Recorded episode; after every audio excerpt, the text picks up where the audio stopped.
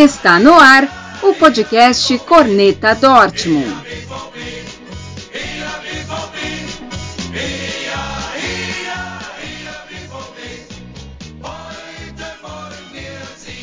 Salve, salve torcida aurinegra! Estamos de volta com mais uma edição do podcast Corneta Dortmund.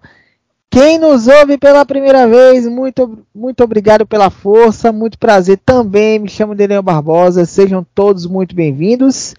E quem já nos acompanha, muito obrigado. E vocês já devem estar percebendo que o meu timbre de voz está animado, né? Está feliz, contente, satisfeito. Por quê, meus senhores? Porque Marco Rose não é mais o técnico do Borussia Dortmund. Então não há uma razão mais do que especial de ter este timbre de voz feliz e alegre. Ele foi demitido na última sexta-feira, é, após, após uma temporada à frente do Borussia Dortmund. Meu amigo João Pedro Zetterman ficou feliz com a notícia? Renovou suas esperanças para a próxima temporada? Oi, Dan. Bom dia, boa tarde, boa noite para todo mundo que está nos escutando. Uh, não fui eu que botei essa notícia em primeira mão, né, Dan? Uh, tava eu indo para o trabalho, sim, no ônibus, sentadinho, né?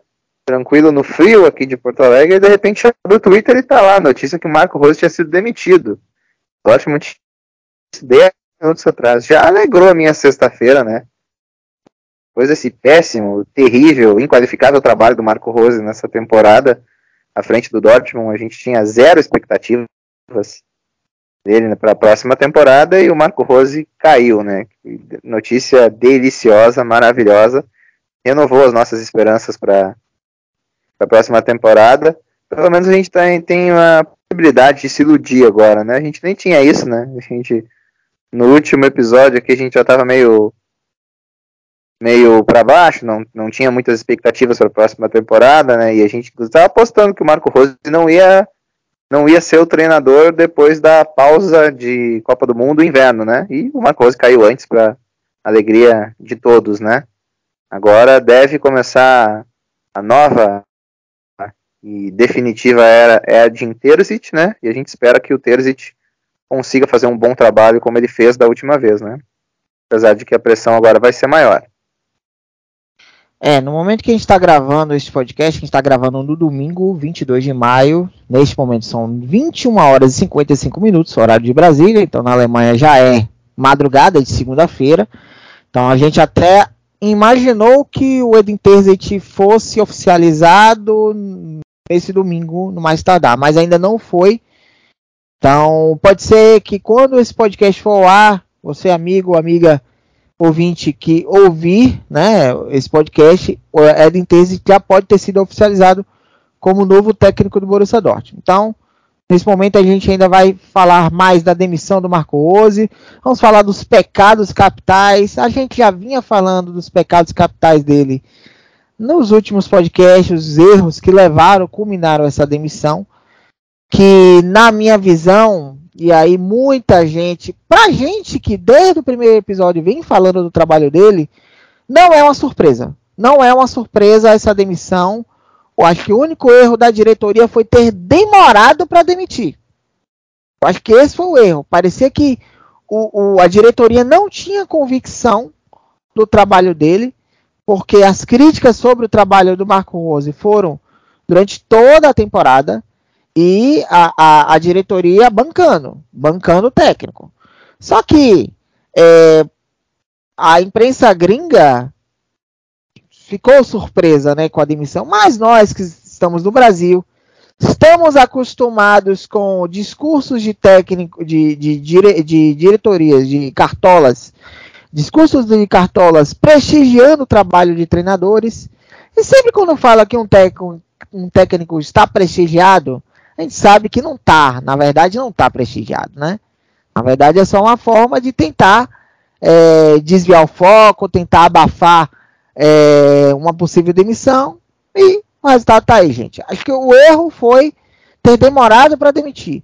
Se eles de fato é, não estavam convictos, eles tinham que ter demitido Na minha visão, tinha que ter demitido antes, tinha que ter demitido no meio da temporada passada.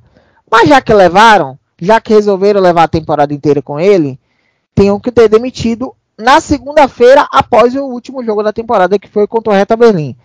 E aí, João, você, é, você compartilha da minha opinião, é, a gente conversa muito aqui nos, nas edições né, sobre isso. Você acha realmente que tinha que ter demitido já na segunda-feira, esperaram uma semana, correr uma semana já de, de férias, de off-season, para demitir o Marco Rose? Eu acho que o Marco Rose tinha que ter sido demitido depois da eliminação vexatória para o Rangers, né? O Marco Rose fez hora extra no Dortmund por um bom tempo, né? É quando a temporada já estava meio, meio morta, assim, jogos que não tinham grande relevância, ele já podia ter sido demitido, né? Porque, vamos ser sinceros, né? A gente, a gente viu nas redes sociais algumas pessoas que não acompanham o Dortmund falando, né? Ah, porque agora queria ter reforços, ah, questão das lesões, ah, como se o Marco Rose não tivesse culpa. E o Marco Rose tem culpa, até a questão das lesões, né? Uh, ele trouxe um preparador físico e na comissão técnica dele, o, o, time continuou com muitas lesões. Então ele também tem culpa nisso, né? E questão de, de qualidade dos, dos jogadores, tá? Beleza, vai ter uma dupla de zaga melhor agora. Mas e aí? O time vai saber se defender coletivamente? Dortmund com todas as duplas de zaga possíveis, trio de zaga, jogando com três zagueiros algumas vezes, em momento nenhum, coletivamente, foi, foi no minimamente decente, né? Tanto que em 46 jogos levou 74 gols na última temporada, né? Números de, de, de quem briga para não cair, né? Então, eu acho que o Marco Rose tinha que ter caído antes, né? Aí falam, né? Ah, ele fez uma Bundesliga um, competitiva. Né? Ficou só oito pontos atrás do Bayern, teve algumas possibilidades ali em alguns momentos. Ah, mas uh, nas Copas, vexatório time muitas vezes ganhava jogos não jogando nada, né? Então, então acho que essa demissão ela ocorreu até tarde demais. É, e eu falo da questão da, da falta de convicção da diretoria em, em, demitir o Marco Rose ou seguir com ele, se tinha convicção de, de que o cara era o cara, o Marco Rose era o cara para seguir esse projeto, para dar um trabalho de longo prazo para ele. É, e o, a entrevista do Sebastian Kell após o jogo contra o Bochum, a derrota por 4 a 3 para o Bochum em casa, é, foi muito, foi bem emblemática, porque é, o, ele deu entrevista para Sky Sports e o repórter perguntou se o Marco Rose seguiria no comando, se confiava no, no, no trabalho do Marco Rose, e o Sebastian Kell respondeu que achava que sim, esse achava aí, para mim, foi a demonstração clara de que eles não tinham a menor convicção do trabalho do Marco Rose, né? E até o Marco Rose deu, deu uma declaração após a sua demissão, né, na, na própria sexta-feira, dizendo, né, apesar de uma temporada difícil com muitos desafios, ele estava convencido de que é, estavam no caminho certo e que durante a conversa que, que ele teve com a diretoria, ele teve a impressão de que o, a cúpula do Dortmund não tinha mais 100% de confiança nele, então no final eles decidiram é, encerrar o compromisso, né? O compromisso. E aí você falou das lesões e realmente, né? É muita gente culpa, colocando, dando culpa ao azar. E a gente sempre alertou aqui, gente, não é azar. É, muitas dessas lesões é, azar teve, por exemplo, o Morey na semifinal da Pokal contra o Holstein Kiel, que teve aquela lesão seríssima no joelho que o tirou desta última temporada. E isso foi azar. Né? Azar são lesões de ligamento, são lesões de ser numa dividida você acaba né, torcendo o joelho, o tornozelo, tendo uma, uma lesão óssea ligamentar. Isso é azar. Mas a partir do momento em que boa parte das lesões do elenco foram lesões de ordem muscular, alguma coisa está errada. E ele trouxe, né, para a comissão técnica, ele trouxe o, o, Patrick Ebenberg, que é o preparador físico, que junto com ele foi, junto com ele, seu auxiliar Alexander Zickler foram demitidos. Então, muitas lesões de ordem muscular.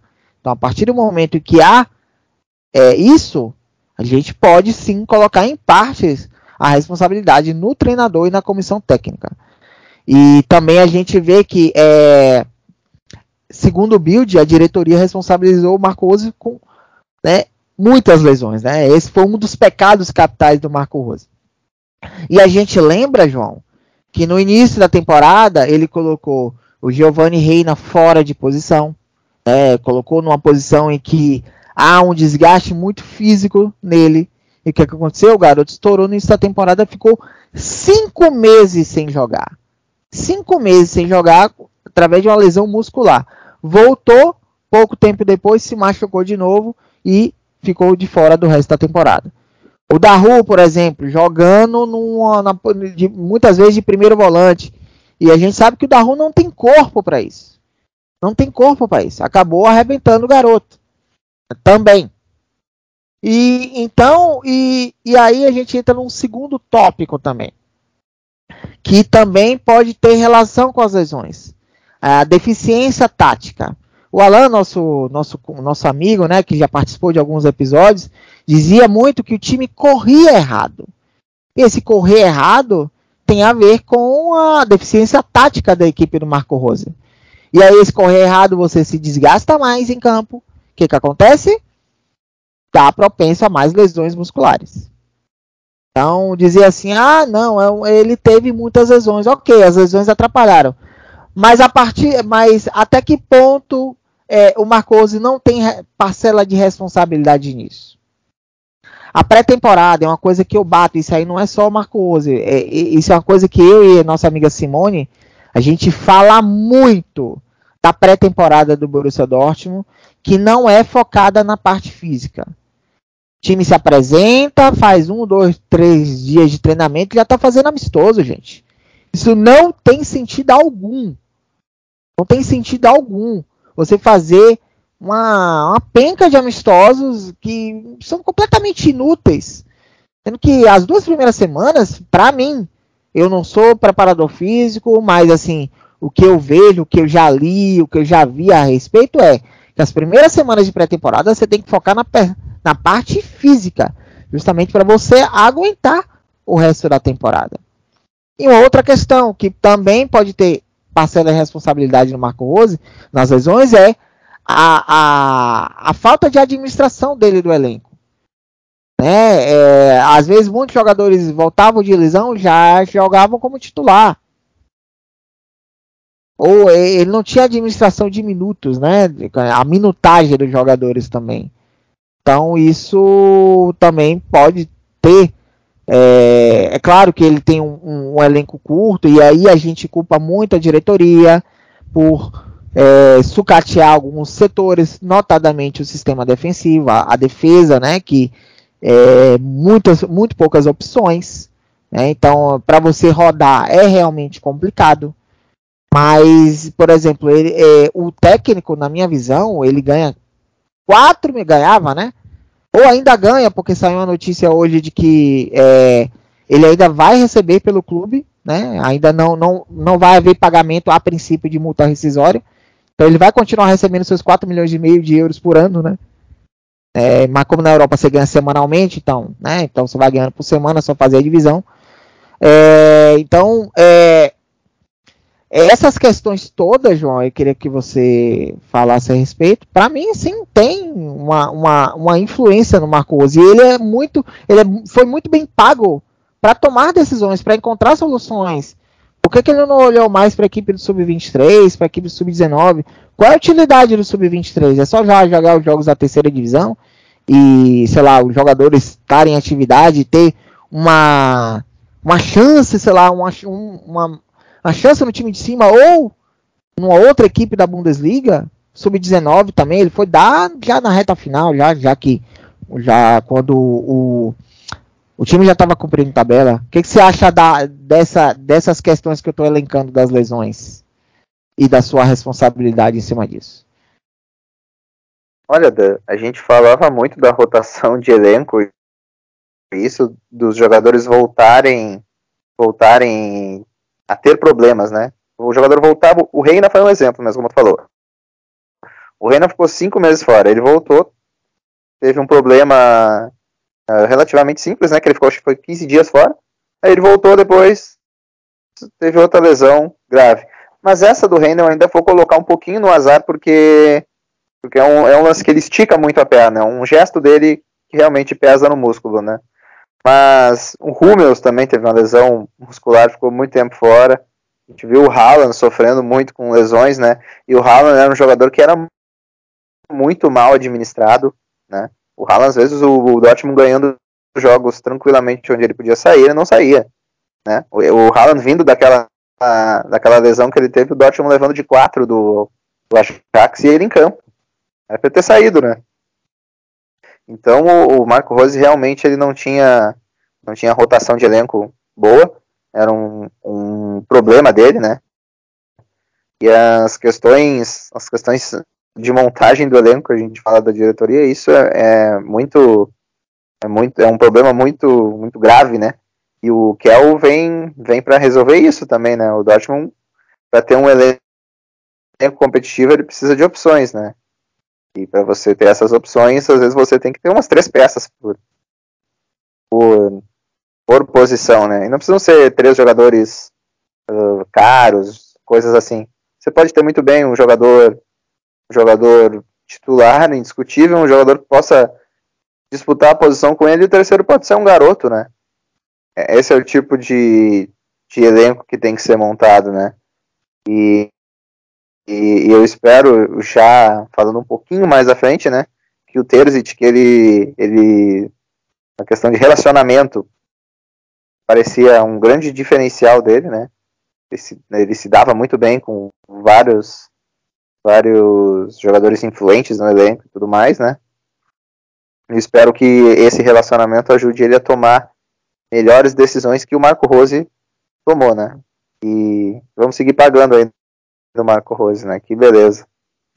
É, outra coisa que a gente fala muito do Dortmund, né? O Dortmund, às vezes as pessoas falam, oh, o Dortmund não, tem dinheiro para competir. Realmente não tem, mas o Dortmund gasta muito mal o seu dinheiro, né?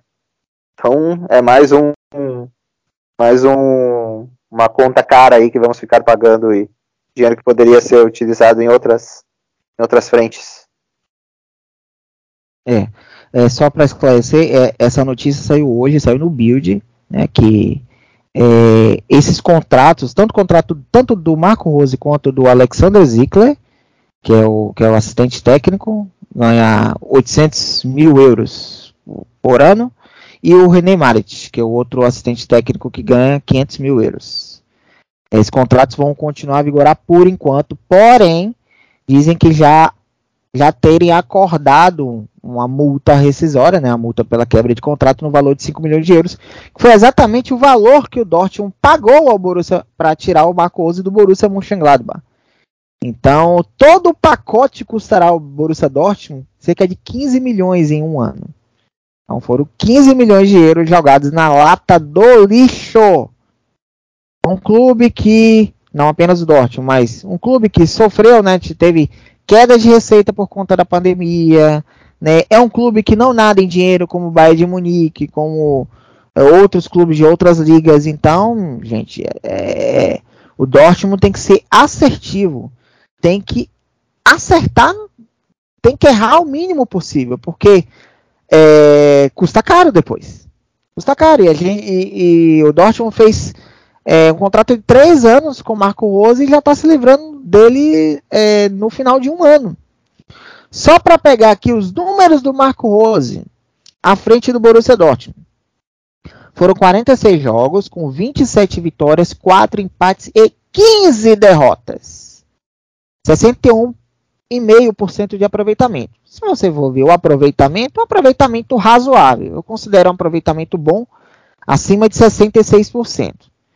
É, a equipe, o ataque marcou 106 gols, ok, média de 2,30 por jogo, e muitas vezes sem o Haaland, né? Então, o ataque, mesmo sem o Haaland, conseguia se virar e marcar, mas a defesa sofreu 74 gols, média de 1,60 por jogo. É, sob sua campanha, a equipe teve no máximo quatro vitórias seguidas, que foi bem lá no começo da temporada, né, na Bundesliga, se não me engano, entre a segunda e a quinta rodada. E ainda teve o jogo da Champions contra o Besiktas também, né? É, em apenas 11 desses 46 jogos a equipe não tomou gol, o famoso clean sheet.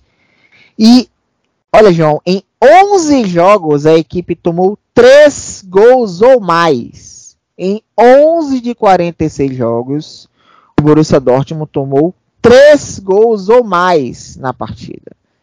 E a gente pode lembrar 5 a 2 que tomou do do Leverkusen, 4 a 1 que tomou do Leipzig em casa, 4 a 3 do Bochum, até quando ganhou do Leverkusen, foi 4 a 3, né? Tomou 3 a 1 do Bayern duas vezes, 3 a 2. Então, 4 a 0 tomou do Ajax, tomou 3 a 1 do Sporting, tomou 3 a 1 do Ajax em casa. Tô lembrando assim, sem olhar a tabela, tô olhando só só de cabeça assim os jogos que eu lembro que o Dortmund tomou 3 gols ou mais.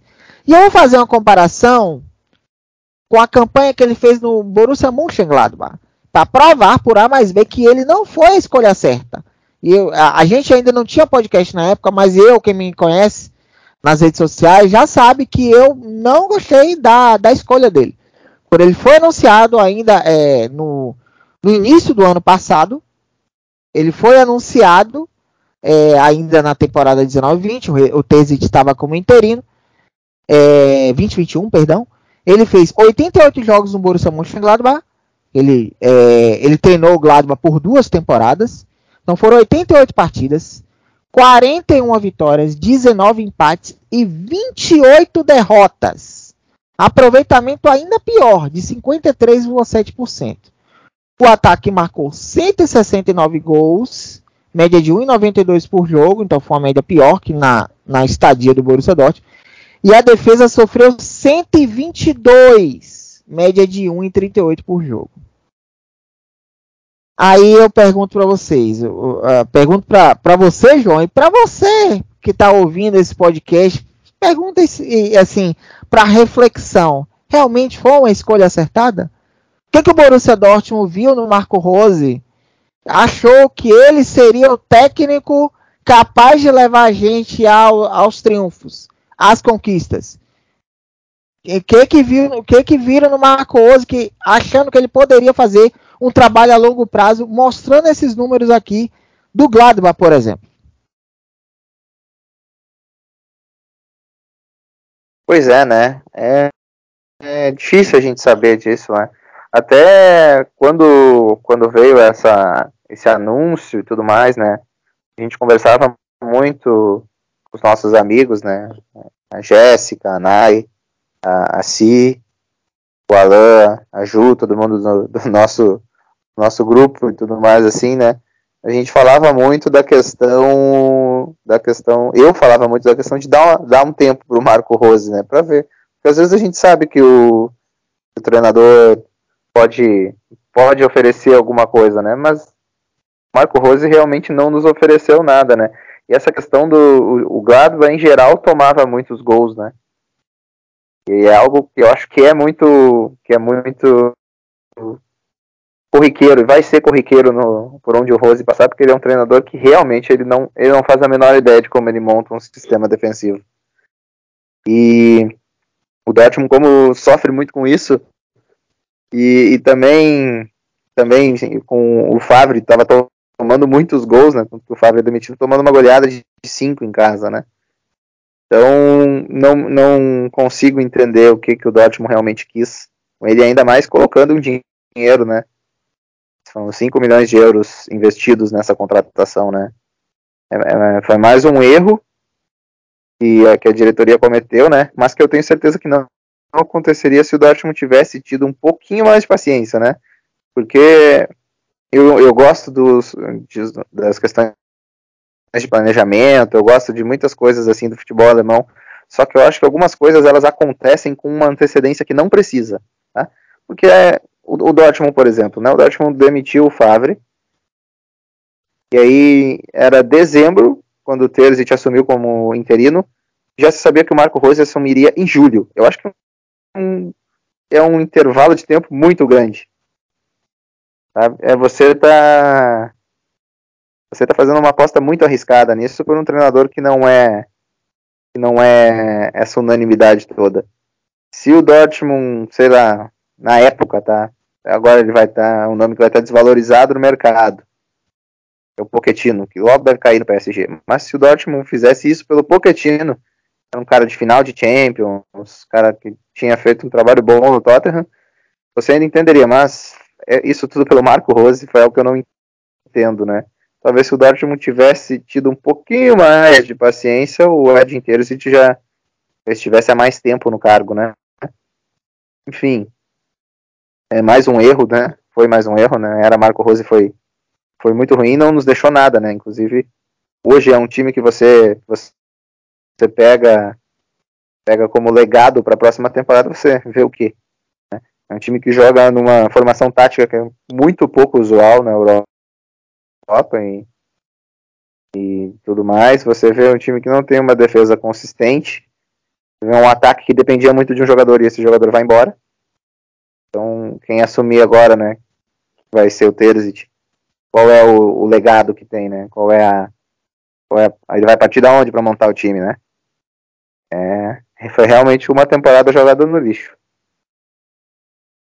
É, você já até adiantou a pergunta que eu ia fazer para você, né? Se, se a, a diretoria precipitou né, em ter contratado, é, assinado com o Marco Rose no início do, do ano passado, né, no meio da temporada 2021, se poderia dar uma chance para o Tese, esperar o que o Tese poderia fazer e até dar efetivá-lo para essa temporada, ou até mesmo ter mais tempo, pensar com mais calma num novo técnico, né? E, e, é engraçado isso que você falou, que os alemães eles são muito eles são muito afoitos nessas coisas, né? Eles fazem contratações no meio da temporada, é, é, é né? Na temporada em vigor. É, o Borussia Mönchengladbach é, também teve o mesmo erro, cometeu o mesmo erro. Eles assinaram com o Ad Ruther, vinha do Frankfurt, também no a, a, logo que que o Dortmund acertou com o Rose, eles acertaram com o Ad Ruther do Frankfurt e aí o Ad Ruther também no Gladbach foi um desastre. Né? Foi um desastre. E, curiosamente, na, na temporada passada, o Gladbach e o Frankfurt estavam brigando ali com o Borussia Dortmund pela, pela última vaga na Champions League. E depois do anúncio, né, do, do Dortmund anunciar o Rose e do Gladbach anunciar o Ad Ruther, o Gladbach e o Frankfurt tiveram quedas vertiginosas de rendimento, né? E aí o Ad Ruther no, no, no Gladbach foi um desastre também tomando várias goleadas, tomando goleada do, em casa do Freiburg, tomando goleada do Dortmund. Também foi pavoroso, tanto que também foi é, merecidamente demitido dos potros, né? Então eles têm muito essa coisa, né, de, de, de anunciar o, jogador, o treinador no meio da temporada em vigor, né, em questão, por exemplo, a temporada nem acabou e o Dortmund já tinha anunciado três reforços, né? Ok, o ADM já foi já no, na última semana, mas o Sully já tinha sido anunciado né? Faltava ainda muita, muito para a temporada acabar. Então falta muito isso aos alemães. Eles, eh, o, o Dortmund nem que nem que ficasse com o Ed Tesit, mas que tivessem mais calma para ver outras opções do mercado e, e ver um, um, novo técnico e não assinar com o Marco Rose que não tinha mostrado nada. Se ele ainda tivesse mostrado alguma coisa no Gladbach, pô, tá brigando lá no, pelo título da Bundesliga. Olha que trabalho surpreendente. Nem isso a gente viu né, até fazia luz, né? Todo esse desejo. Realmente foi uma coisa que não deu para entender. E na semana passada eu, eu até falei, se me perguntarem de que forma o Borussia Dortmund joga, eu vou responder. Eu, sinceramente, eu não sei. Eu não sei de que forma esse time joga, porque em uma temporada ele não deu o mínimo de padrão tático para a equipe. E nisso os, os desfalques não são desculpa, gente. Não são desculpa. E um, um, fato curioso, e aí a gente vai entrar num outro tópico que o Build é, lá, é, soltou na sexta-feira, de um, um, dos pecados capitais, né? Um dos motivos da demissão do Marco Rose, que ele foi acusado de deficiências táticas na escalação. E a gente viu nos jogos mais competitivos, nos jogos mais importantes da equipe da temporada, ele tomou, vamos lá, nó tático do Eric Den Haag duas vezes, no tático do Rubem Amorim do Sporting, que ele na entrevista coletiva antes do jogo contra o Sporting, ele disse que ele não sabia quem era o técnico do Sporting, né? Aí falaram que era o Rubem Amorim, ele cheio, cheio de graça, dizendo que, ah, que ia convidar ele para tomar um vinho. Ele tomou foi um nó tático no dia seguinte. 3 a 1 fora o baile do Sporting, que acabou causando a eliminação do time precoce na Liga dos Campeões. Tomou no tático na Liga Europa por Giovanni Bron Van Bronckhorst, que acabou de chegar na final da Europa League, foi vice-campeão. Tomou no tático do, do tomou no tático do Jesse March, né? Jesse March que foi demitido do Leipzig no primeiro turno. Ele conseguiu a proeza, o, o Dortmund tinha um retrospecto extremamente favorável com o RB Leipzig. Ele conseguiu a proeza de perder duas vezes para o Leipzig. Perdeu no turno para o Jesse March, que foi demitido, num jogo em que é, o Marco Rose meio que. O, o, Marco Reus, perdão, meio que impôs a entrada do Ang, Angas Knauf no segundo tempo. Knauf, que acabou sendo emprestado para o Eintracht Frankfurt e foi um dos destaques da campanha vitoriosa da, do, do, das Águias na, na Europa League, foi eleito o melhor jogador jovem da competição. Então, você vê aí que é um garoto que tinha potencial, né? E ele tomou no tático do Jesse March. No segundo turno, ele tomou no tático do Domenico Tedesco, né? Naquela goleada sofrida no Signal Iduna Park. Tomou no tático do técnico do Leverkusen, Gerardo Seone, né? Aquela porrada, né? Que tomou do, do do Leverkusen em casa. Então, na Copa da Alemanha, tomou no tático do técnico de São Paulo também. O Timo Schultz. Então tomou no tático de técnicos que não tem nem um, um, uma, uma importância no cenário né, do, do futebol alemão até. Então, se todos esses elementos, todos os jogos competitivos que ele teve praticamente ele sucumbiu. Por que, que, por exemplo, a gente vê gente lá da, da gringa, da Alemanha, surpreso com a demissão dele? Ou, ou achar injusta a demissão dele? Será que todos esses argumentos que ele está dizendo aqui não, não, não mostra que ele merecia ser demitido? Eu acho que o erro da diretoria foi ter demorado para demitir. Mas que a demissão é justa, é muito justa. E aí, João? Claro que é justa, né, Dan? Talvez quando ele veio, até lembro que o Gladbach vinha fazendo jogos uh, bons na Champions League, né? É, teve um jogo que quase ganhou do Real Madrid, umas goleadas no, no Shakhtar. Você poderia de repente ter o Marco Rose no radar, né? Mas, mas você não poderia já contratar ele, né? Também a, uma questão que o, depois disso o Gladbach afundou né, na segunda parte da temporada. Né?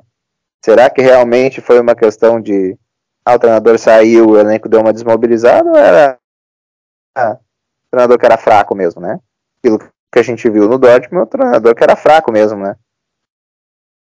Mas eu não entendo quem defende o Marco Rose, eu até quem é, quem é especializado acompanha mais o Dortmund, que defende o Marco Rose, eu não consigo entender. Eu vi muita gente que não acompanha falando coisas positivas dele, mas, mas aí eu relevo porque a gente que não acompanha, né?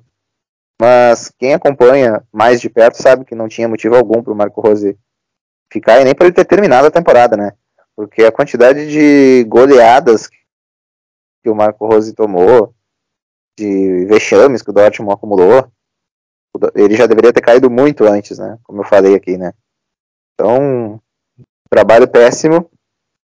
Péssimo, péssimo, péssimo, que não vai deixar legado nenhum Dortmund. Só vai deixar aí um pote 3 na Champions League, nos jogando aos leões na próxima temporada. É, pote 3. Pote 3. E só para só pra adiantar, o João falou aí do pote 3, a gente já tem praticamente definido é, os primeiros potes né, da Champions League. Então, o pote 1, que é o pote dos cabeças de chave, vai ser composto por Eintracht Frankfurt, campeão da Europa League, e os outros campeões nacionais, Manchester City, Real Madrid, Milan, Bayern de Munique, Paris Saint-Germain e Porto. E tem uma vaga em aberto aqui que vai ser está entre o Liverpool ou Ajax. Quem ganhar, se o Liverpool ganhar a Champions League, ele vai para o pote 1 Caso o Real Madrid ganhe a Champions League, o Ajax, campeão holandês, vai para o pote 1 e aí o Liverpool fica no pote 2. Os outros do pote 2 são Chelsea, Barcelona, Juventus, Atlético de Madrid, Sevilha, RB Leipzig e Tottenham. E o Borussia Dortmund vai para o pote 3. Está ao lado de RB Salzburg, Shakhtar Donetsk, Inter de Milão, Napoli, Sporting, Bayer Leverkusen e o Benfica, caso se classifique pela fase de grupos. O Benfica vai jogar aquelas fases preliminares. O Olympique de Marseille vai ser pote 3 ou 4 e no pote 4 garantidos estão o Clube Bruges e o Celtic. Mas vamos lá, voltando ao tema do nosso podcast, né? Os muitos gols sofridos, como a gente falou, é, também foi um, um, um, o desempenho nas Copas também foram também motivos que levaram é, a responsabilidade a Marco Rose e com isso a sua demissão. Além disso, segundo o Build, o Marco Rose é, ficava extremamente irritado com cobranças e críticas relacionadas ao seu trabalho. É, voltando a essa questão da imprensa, ou achar injusto, ou achar aleatória a demissão, volta aquilo que a gente falou no episódio 15, que a gente falou da Bundesliga, né? Como tirar, como acabar com a dinastia do Bayern da Bundesliga. Aliás, quem não ouviu, fica a dica aí, que a gente fala não apenas do Dortmund, a gente fala da Bundesliga de uma maneira geral. A gente fala, vê como os alemães eles não têm um nível de exigência como a gente tem. Parece que a gente se importa muito mais do que eles. Ah, tá tudo bem, não, não foram as lesões, é o azar. Culpa do azar. Ó vida, ó azar, né? Então, é, é, complicado. Realmente, o pessoal não se importa em ver o time tomando tamancada do, do Rangers, do Leverkusen, do Leipzig em casa, né? Tomar quatro gols do Borro em casa também, não, tá tudo certo. Né? Não é culpa do Marco Rose, não. Culpa dos jogadores que são ruins e do e das lesões, né? E aí a gente vê a diferença de um técnico meia boca e de um técnico de primeira linha. O Jürgen Klopp, saudades. É, muitas e muitas vezes pegou, é, estava com o elenco do Dortmund na época que ele treinou o clube com muitos desfalques com jogadores limitados tecnicamente também.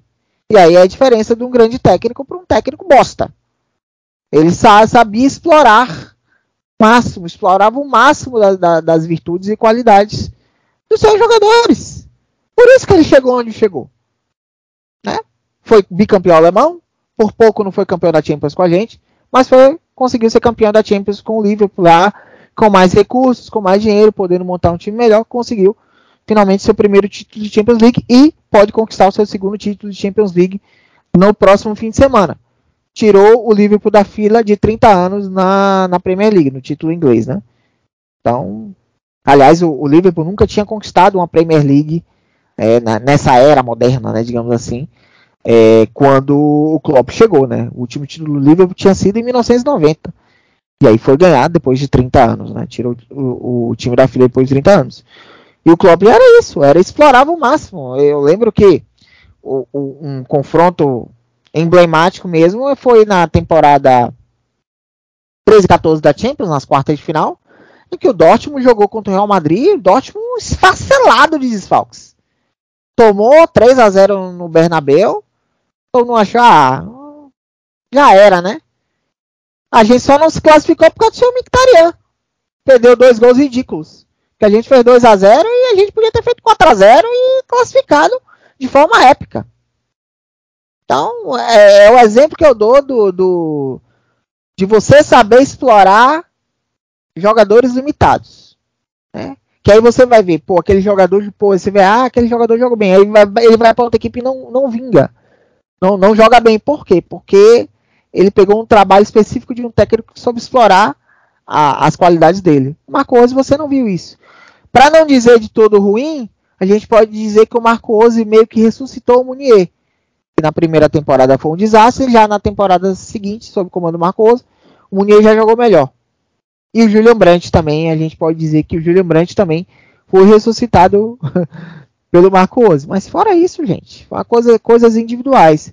A gente pega os gols do Dortmund na temporada. Ah, o Dortmund fez, puxar aqui de novo, fez mais de 100 gols na temporada. 106 gols, né? 106 gols, média de 2,30, pô. Média excelente. Mas quantos desses gols foram de jogadas coletivas, trabalhadas? Acho que eu, eu lembro de um assim de cabeça que foi o primeiro gol do Dortmund contra o Hoffenheim no retorno, 3 a 2 Foi uma jogada coletiva, joga, troca de passes e finalização do Haaland. Passe do Mahler e finalização do Haaland. Se, praticamente o Haaland só teve trabalho de tocar pro fundo do gol. Mas quantos gols o Dortmund fez que foram jogadas coletivas, jogadas trabalhadas, jogadas treinadas? Pouquíssimos. A gente for ver aqui, 99% dos gols do Dortmund foram de, de jogadas individuais ou do intuitivo, pegando falhas de defesas e tal. E aí, João? Já falei até de, tô falando até demais, tô falando até muito hoje, né? falando demais. Queria que você, queria ouvir um pouco você sobre isso. Olha, Dan, é, sobre o que tu falou do, do Marco Rose do Klopp, né? Klopp a gente, a gente sabe que o, o Dortmund, mesmo quando foi finalista da Champions, mesmo na, na temporada que fez a dobradinha, que ganhou em 2011, 12, onde ganhou a Bundesliga e a, e a Pokal, o Dortmund nunca foi de ter um elenco, é um grande elenco, né? O Dortmund sempre teve times, teve times bons, 1 ao 11, geralmente. Algumas peças assim, mas sempre teve problema de lesão. Você vê que o Klopp uh, tirava tudo realmente, no Liverpool no ano passado, onde ele teve uma, a, talvez a pior temporada dele no Liverpool, Liverpool quase não classificou para Champions, precisou de um gol milagroso do Alisson lá. Uh, o Liverpool ainda conseguiu, conseguiu ter alguns momentos né, na temporada, sofreu muito, mas ele conseguiu, conseguiu arrumar o, o, elenco agora.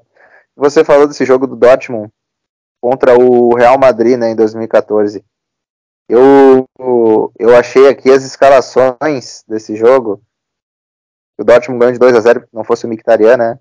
Mkhitaryan poderia ter acho que poderia ter passado, né? O Real Madrid jogou esse jogo com Cacilhas, Carvajal, Pepe, Sérgio Ramos e Coentrão. Xabi Alonso e Larra Mendy depois do Isco. Modric, Di Maria, depois Casimiro, Bale e Benzema, depois Varane, né? Foi até um jogo que o Cristiano Ronaldo não jogou, né? Nesse jogo, o Dortmund que ganhou por 2 a 0 jogou com Weidenfeller no gol, Pitzek na lateral direita, né? Depois o Aubameyang, Hummels, Friedrich e Durmi. Os dois volantes, Kirsch e Joit. Linha de três meias, Grosskreutz, Mkhitaryan e Royce. E o Lewandowski no ataque, né? Olha a quantidade de jogadores de nível baixíssimo, né? Um Friedrich em fim de carreira, um Durmi que nunca, nunca foi um lateral confiável, Kirsch que sempre foi um jogador fraco, Joit foi um flop danado, Grosskreutz, que a gente sabia que tecnicamente era bem fraquinho, né, mas era um jogador muito muito bom coletivamente, né? Então, a gente já viu o Dortmund ser competitivo com um time desses, né? Então, então dá para fazer mais, né? Dá para fazer mais. Até nosso elenco tecnicamente poderia jogar muito mais. E é por isso que a gente criticou o Marco Rose, né? A gente sabe que o time, se for bem treinado, organizado, a gente consegue ser competitivo, né? Que foi o que o Terzic fez na última temporada, né? O Dortmund foi competitivo porque foi minimamente organizado, né? Tinha um time marcava forte ali no meio campo com um trio de, de meio que o Terzic colocou ali com o, o Henrique ao lado da Rude do Bellingham, tinha o Royce, o Sancho e o Haaland na frente. Então, o Dortmund minimamente organizado, ele pode ser competitivo, foi o que o Marco Rose não conseguiu fazer e eu concordo contigo quando tu fala do, do Munier e do Brandt, que talvez tenham sido as duas únicas coisas boas que o Marco Rose tenha deixado, né? Talvez tenha deixado um, uma embrionária ali que foi o Tom Holt. Pode ser algo bom pra gente. É, pois é. E uma coisa curiosa, você pegando a campanha pra gente fechar e já pegar o gancho aí do Edin Terzic, é, uma, uma, coisa curiosa das duas campanhas do Marco Rose, tanto a sua passagem pelo Gladbach quanto a sua passagem pelo Dortmund. Poucos empates e muitas derrotas. Tipo, mais derrotas que empates. Incrível, né? Em 46 jogos com o Dortmund, ele empatou só 4 vezes e, ganhou, e perdeu 15. E no Gladbach, em 88 partidas, ele empatou 19 e perdeu 28. Então, a quantidade de derrotas que ele teve sobre essas duas equipes foi gigantesca, gigantesca. Então, Dito isso, gente, é... valeu, não valeu, né? Não valeu. Tem uma música do, do, do Bel Marques que é Valeu, foi bom, adeus, né? No caso do Marcos é Não valeu, não foi bom, adeus. Adeus. E como eu disse uma vez para o Zagadu, até nunca mais. Dito isto, gente, podemos ter o retorno do nosso estagiário favorito, Edin Terzic. Edin Terzic, para quem não se lembra, assumiu a bronca no final, no meio da temporada passada, não contando essa, essa ainda a temporada ainda não acabou, de fato europeia, acabou para a gente, mas ainda não acabou a temporada europeia. Então a temporada 2021 ele assumiu, né? Assumiu a interinamente o Borussia Dortmund é, após a demissão do Lucien Favre. E em 32 jogos, ele teve 20 vitórias, olha a diferença, de 32 jogos, 20 vitórias, 4 empates e 8 derrotas. Aí, se eu vou pegar o aproveitamento, é muito parecido com o do Marco Rose, né? Marco Rose teve 61,5, o Edwin Tese teve 61,44. Então, praticamente similar. Mas vamos para a diferença de gols, né? É, Sob o comando do Edin Terzic, o Borussia Dortmund, um ataque marcou 74 gols, então teve uma média de 2,31, uma média alta, e a defesa sofreu 42. 42 em 32 jogos dá uma média de 1,31. Dá uma média alta, mas nada não se compara com a média de 1,60 que ele é, teve aqui, que o Marcose teve no Dortmund. E ele emplacou oito vitórias seguidas ali na reta final, que culminou com a classificação da Champions League, que a gente já dava até como perdida, depois daquela derrota para o Eintracht Frankfurt em casa, inclusive foi a última derrota dele. A partir daí ele emplacou oito vitórias seguidas. É, e aí teve também o título da Copa da Alemanha, o título da Pokal, goleando o Leipzig na final por 4 a 1 com show do Haaland, show do Sancho e show do Marco Reus. E aí, João? Na primeira passagem do teste foi como interino, agora ele vem como técnico. A gente ainda, vou reiterar, a gente está gravando esse podcast, a gente ainda não tem a confirmação oficial de que o Tesit vai ser o técnico. A tendência é que seja, mas ele ainda não deu sim, né? Mas tá todo mundo otimista para que ele seja realmente efetivado como técnico do Borussia Dortmund na próxima temporada. E aí, João, agora o Ed Terzic vem como status de técnico efetivo, né? Quais são as suas expectativas para o trabalho dele? Olha, assim, ó, falou desses números, eles não são números que isoladamente eles vão animar alguém, né? A questão é, o trabalho do Terzic teve algo que eu valorizo muito no trabalho de um treinador, que é a evolução. O Terzic entrou no olho do furacão ali, né? Ele pegou Pegou um time que vinha muito mal com o Favre, uma goleada patética. Aí ele até pegou acho que dois jogos ali, antes da pausa de inverno, acho que teve uma vitória e uma derrota. Aí depois teve uma pausa bem menor, né, pelas questões da pandemia, que a temporada começou um pouco depois. Tudo mais, né? Aí teve teve alguns jogos onde o time o time ainda estava se organizando, e aí deu para ver nitidamente como o Dortmund foi, foi evoluindo nisso, né? A ponto da gente ver jogos que o Dortmund foi muito bem, até defensivamente, né? Você viu que o Dortmund, em momento algum, foi tão amassado pelo Manchester City, que é um ataque poderosíssimo. Fez dois jogos competitivos contra o Manchester City. Você viu que o Dortmund também fez fez uma final de Copa da Alemanha de ganho de 4 a 1 do Leipzig, onde fez um primeiro tempo muito bom. Você vê o Dortmund um jogo foi um jogo direto contra o Wolfsburg, foi um jogo decisivo, né? Reta final de classificação da Champions. O Dortmund jogando com, com defesa muito bem postada, não sofrendo gol. Essa, essa é a questão, né? Quando o Terzic achou o time com aqueles três jogadores no meio ali, com liberdade para os outros três da frente, e até o Guerreiro não tomava bola nas costas, o Guerreiro, jogador que não avançava tanto, né? Ficava mais ali no meio, nas questões de armação de jogada, fechava o setor. Né? Então, então eu fico curioso para ver como é que vai ser o trabalho do Terzic por isso, né? Lógico, ele tinha dois jogadores muito bons na frente, que a gente não vai ter mais. o Sancho e o Haaland, né? Como é que a gente vai organizar isso, né? Mas o, o trio de meio que eu que é o que eu falava era um diferencial daquele time, porque o Henrique na frente da zaga dava uma consistência boa, o Bellingham e o Dahoud jogavam muito bem fazendo esse vai e vem ali do meio campo, né?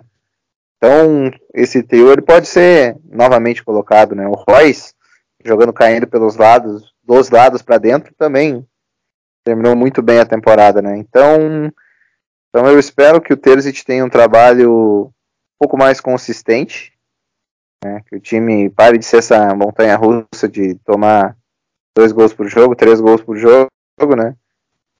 E que a gente consiga ser um pouco mais competitivo, né? Porque a gente conseguiu ser competitivo com o Terzic vários momentos da temporada. Eu espero que agora a gente volte a ter isso, né? Ele é um cara que é, parece ser bem quisto no clube, uh, com as lideranças ali, parece ser um cara bem, bem fácil de se relacionar, né? Parece um cara gente boa, mas ele ainda é um treinador inexperiente, né? Então ele, ele precisa ser bem, bem apoiado, ele precisa ser, ele vai cometer erros, ele a gente só cobra que ele continue evoluindo e fazendo o time, o time evoluir junto com ele, né? Então é, é um trabalho que eu fico curioso para ver e que ele me dá o direito de sonhar, que é algo que a gente não tinha com o Marco Rose, né? A gente não sabe o que vai acontecer agora. Antes a gente sabia que era fiasco, né? Agora a gente realmente não sabe. Então, é isso. Quero ver mais. Eu espero que o, que o Dortmund consiga novamente ser competitivo com o Terzic.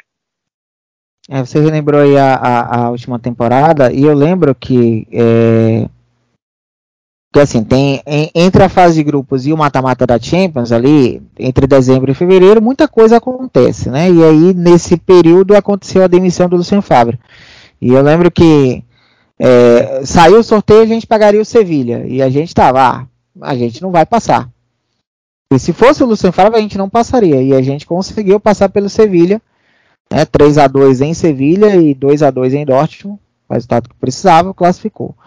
É, contra o Manchester City, a gente teve, tem que lembrar, a gente teve a ausência do Sancho, né? E talvez se o Sancho tivesse em campo, a gente teria, não é que a gente classificaria, mas a gente teria mais possibilidades no confronto. Então foi um confronto que foi 2 a 1 ali no, no, em Manchester, né? A gente acabou tomando um gol no final ali. Aliás, foram duas falhas individuais, né? Do Henrique e do Munier. E no jogo de volta a gente saiu na frente, a gente teve alguns minutos classificado. Mas aí o Henrique, outra falha individual, acabou fazendo um pênalti ridículo. O, o, eles acabaram empatando e depois o acabaram virando, né? Uma falha do, do, do Hits, né? Então a gente acabou a, gente acabou sucumbindo pelas falhas individuais, né? Mas talvez com o Sancho em campo a gente poderia sonhar né, com, com a classificação. Enfim, você falou aí dos do jogadores, aliás, o, o Tezit teve três méritos aí. Você falou de três jogadores que se destacaram, que foram três méritos. O Daru, o Daru, o Daru realmente se firmou no Dortmund sob a, a gestão Edin Tezit, aquele golaço que ele marca com, é, contra o Sevilha para mim foi divisor de águas na, da passagem do Darro no Borussia Dortmund. Ele era muito questionado, inclusive por mim, né? Mas na, na temporada ainda com o Lucien Favre já dava sinais de que merecia mais oportunidades, porque ele entrava bem nos jogos, mas o Lucien Favre não dava sequência para ele.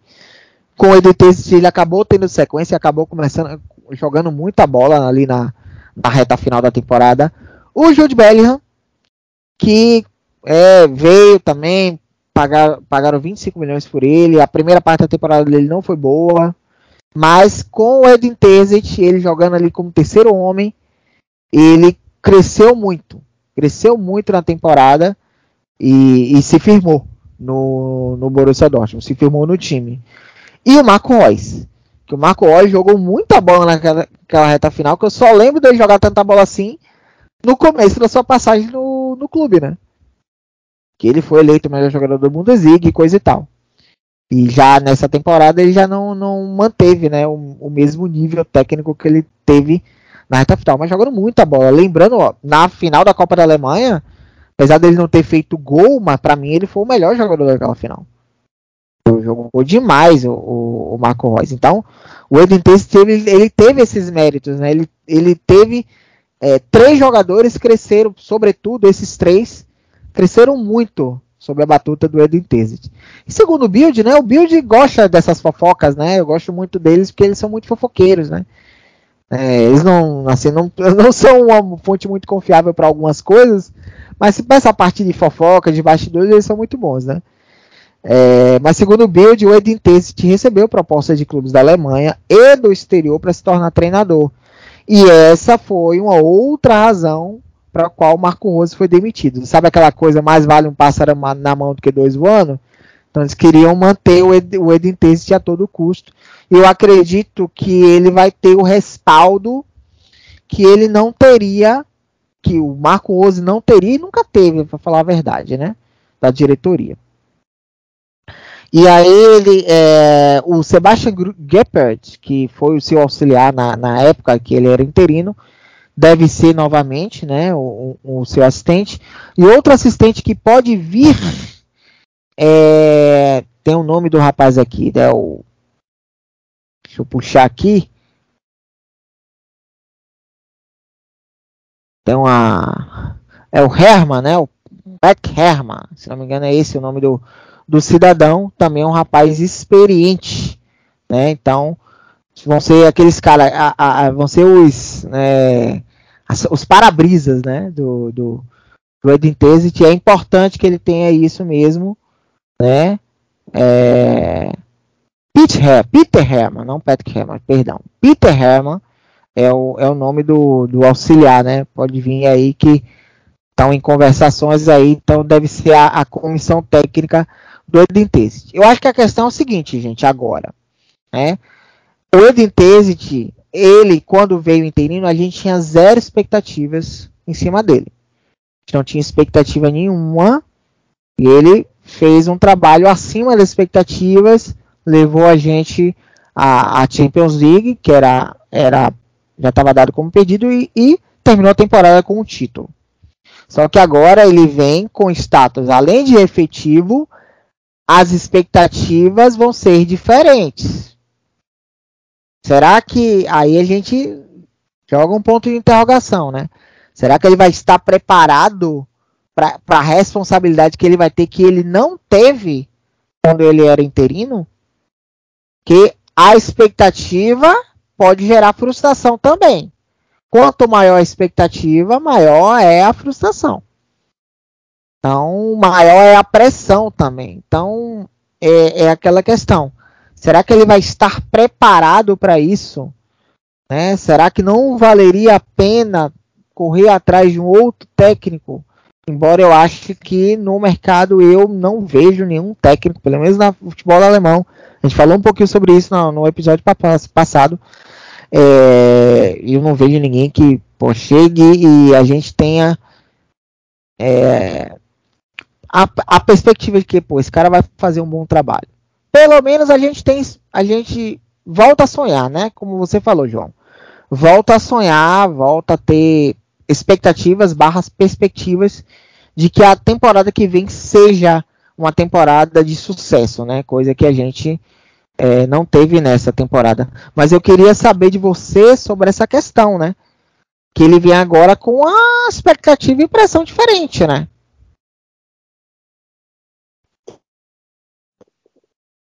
Sim, claro. Mas eu acho que algumas coisas têm que ficar claras. Claro, com, com torcedor é difícil, né, tu lidar, né? Futebol é algo muito passional, né? Mas eu vou falar pelo menos a minha visão. Lógico que eu quero que o Dortmund seja campeão de tudo na próxima temporada. Mas se o Dortmund me apresentar uma evolução, vários sentidos, tá? Se o Dortmund for um time mais consistente ao longo da temporada, se o Dortmund for um time que vai que mostra evolução ao longo da temporada. É isso que, que me incomoda, sabe? Isso me, ser, isso me serviria já. Porque a gente sabe que o, o Dortmund que foi campeão, a antiga ele não foi um time montado ao acaso. Foi sendo trabalhado, né? Então eu acho que se o Dortmund fizer um trabalho assim, algo que eu vá vendo, por exemplo, a gente faça um. seja vice de novo, mas que a gente consiga competir com o Bayern, a gente ganhe o jogo do Bayern, a gente faça uma temporada mais equilibrada, a gente consiga uh, ganhar grandes jogos na Champions League, a gente consiga, de repente, ganhar novamente a Copa da Alemanha. A gente for mostrando esses sinais de consistência, sabe? Eu acho que é o que falta no Dortmund é isso. O Dortmund precisa precisa fazer alguns trabalhos que eles vão se complementando. O Dortmund não consegue fazer isso. Por exemplo, foi um trabalho com o Favre que começou bem na primeira temporada e aí depois já, a coisa já foi degringolando, né? E a gente sabe que, que a gente tem carências muito grandes no elenco. Talvez a gente faça uma temporada boa, veja, ah, falta isso, isso, isso. A gente reforce, faça uma temporada melhor ainda, veja que faltam duas coisinhas. Aí a gente ajusta na outra temporada, sabe? Acho que a gente precisa começar a pensar assim Acho que talvez o Terzic possa ser esse cara, porque o Terzic ele não me parece um treinador tão ofensivista. Então, eu acho que ele, é um, ele tem aquela aquele QI burocrático assim que pode nos, nos ajudar. A gente, porque a gente sabe que o Dortmund em geral tem peças ofensivas boas. Então se a gente fizer um time que se defenda melhor, tome menos gols, nós temos muitas chances de ser mais competitivos. Então é, eu acho que é, é isso. Eu espero que o Terzic parte de um trabalho de longo prazo e nesse trabalho de longo prazo leve o Dortmund novamente aos títulos. Mas algo consistente, assim. É o que mais eu espero que aconteça. É, pois é. Porque a gente vai passar por uma reformulação grande. Já estamos passando, né? Por uma reformulação muito grande no elenco. E eu já tinha falado até que a, a reconstrução está, é, começaria errado com o Marco Rose. Mas pelo visto, aquela coisa, antes tarde do que nunca, né? Eu acho que demoraram para demitir, mas pelo menos demitiram a tempo, né? E pelo menos a gente vai deve ter um técnico que nos dê perspectivas, né? Que a gente até não ganhe nessa primeira temporada, mas a gente precisa voltar a ganhar a Bundesliga. Eu falo isso, eu vou repetir isso, vai ser um mantra. Já tá, já passou da hora de tentar ganhar a Bundesliga novamente, gente. A gente teve muito perto em 2019 né? O time acabou sucumbindo. Tá na hora de ganhar a Bundesliga, gente. Tá na hora. É, o Bayern vai ficar ganhando até quando, gente? E a gente ainda tem a perspectiva que o Lewandowski pode não continuar do Bayern de Munique. Que para mim é o melhor centroavante do futebol mundial.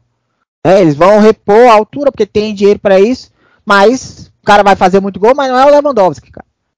Então a gente precisa voltar a sonhar em ganhar uma liga. É isso que, que, que melhora a, a, a, imagem do clube. Sabe? A, a, a reputação do clube. Nossa imagem lá fora fica melhor. A gente tem que voltar a competir de verdade. A gente tem que voltar a incomodar. A gente não vai entrar pra, a gente não vai entrar numa Champions League, por exemplo, como favorito. Mas a gente tem que incomodar. Pô, quando sair no grupo que tiver, pô, estamos no pote 3 hoje. Mas sair no grupo, ah, a gente vai cair num grupo com dois fortes e o Dortmund Ó, oh, mas tem o Dortmund. Esse Dortmund vai incomodar. É incomodar os mais poderosos, gente. A gente não faz mais isso. O Dortmund nessa temporada não conseguiu incomodar o Ajax. Que foi eliminado pelo Benfica nas oitavas de final da Champions League. Ah, o Ajax, maravilhoso, goleou todo mundo. Foi eliminado pelo Benfica. Benfica foi lá e competiu e eliminou o Ajax. E aqui o Dortmund, o Marco Rose, os seus Blue Caps e os seus fãs Botaram desculpa nas lesões. E a gente não conseguiu competir com o Ajax. A gente não conseguiu competir com o Rangers, gente. Pelo amor de Deus, o Rangers fez uma belíssima campanha na Europa League, foi vice-campeão, mas, gente, olha o nível de orçamento de um clube e de outro. Então a gente tem que voltar a competir, tem que voltar a competir nacionalmente, sabe?